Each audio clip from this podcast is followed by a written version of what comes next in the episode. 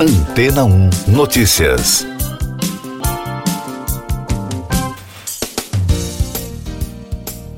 Bom dia! O novo estudo da Organização Meteorológica Mundial revelou que os últimos oito anos estão a caminho de serem os mais quentes já registrados. O documento foi divulgado no domingo durante o primeiro dia da COP27. A agência da Organização das Nações Unidas também alertou que ondas de calor extremas, secas e inundações devastadoras afetaram milhões de pessoas e custaram bilhões de dólares somente este ano.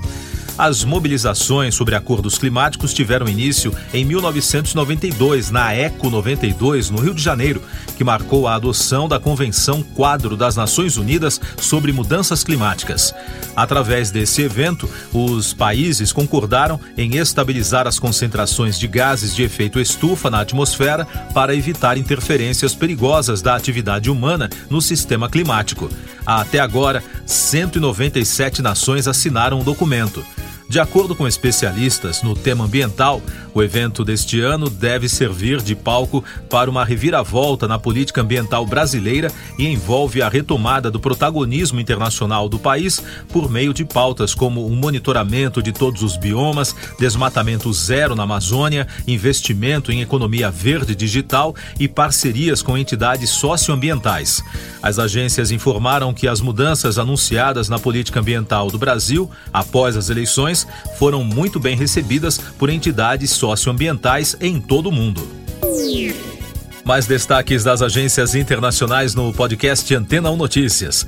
Com o início da Conferência do Clima da Organização das Nações Unidas, a COP27, em Sharm el-Sheikh, no Egito, as discussões e os esforços para conter o aquecimento global entram no centro das atenções da imprensa internacional a partir desta semana. Nos próximos 15 dias, o evento deve contar com a presença de 90 chefes de Estado. O evento também deverá pautar debates sobre compensação a países mais vulneráveis às mudanças. A conferência ainda traz um alerta nesta edição: o mundo não está no caminho para atingir a meta de Paris.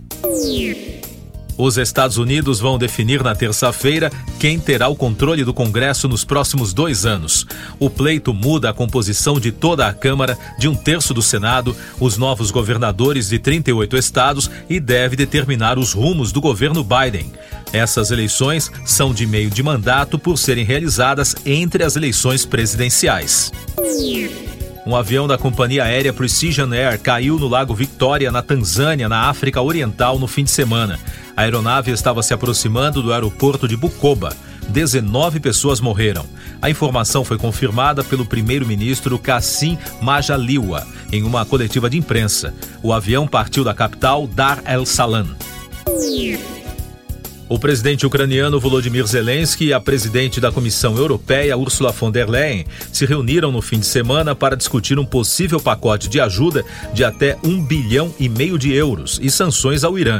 Os dois líderes também concordaram sobre a importância de continuar a iniciativa de grãos para a segurança alimentar mundial, tuitou Zelensky. O ministro das Relações Exteriores da República Tcheca, Jan Lipavsky, pediu a criação de um tribunal especial para processar autoridades da Rússia por supostos crimes de guerra cometidos na Ucrânia. Lipavsky também enfatizou que é necessária uma atitude dura para restabelecer a segurança internacional em nível global. Eu sou João Carlos Santana e você está ouvindo o podcast Antena 1 Notícias, agora com os destaques das rádios pelo mundo da BBC de Londres. A morte do cantor Aaron Carter, de 34 anos, na manhã de sábado, teve repercussões no fim de semana. O músico era o irmão mais novo do cantor Nick Carter, dos Backstreet Boys. O site TMZ disse que Carter foi encontrado morto em uma banheira em sua casa em Lancaster, na Califórnia.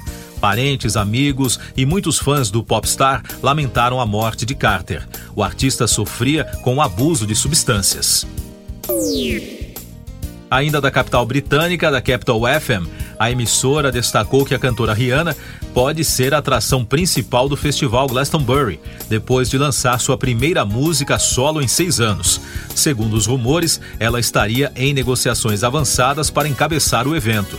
Uma fonte ligada à organização do festival disse que o Glastonbury do próximo ano seria o momento certo para Rihanna.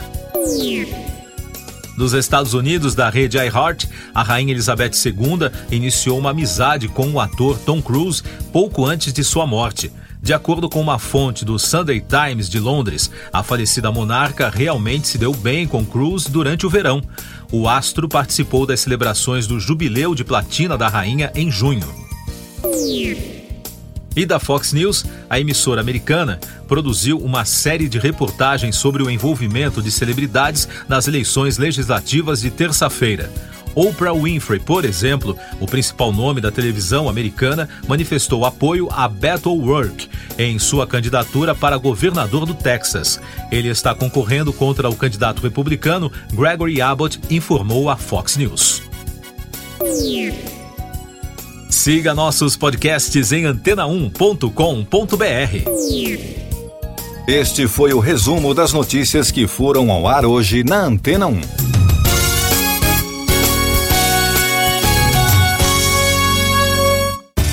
Depois de tanto conteúdo legal, que tal se hidratar com água rocha branca? O consumo regular de água durante o dia traz benefícios para a saúde, como, por exemplo, manter a pele bonita e hidratada. Rocha Branca, da fonte direto para a sua. Depois de tanto conteúdo legal, que tal se hidratar com água rocha branca? O consumo regular de água durante o dia traz benefícios para a saúde, como, por exemplo, manter a pele bonita e hidratada. Rocha Branca, da fonte direto para sua casa. Casa.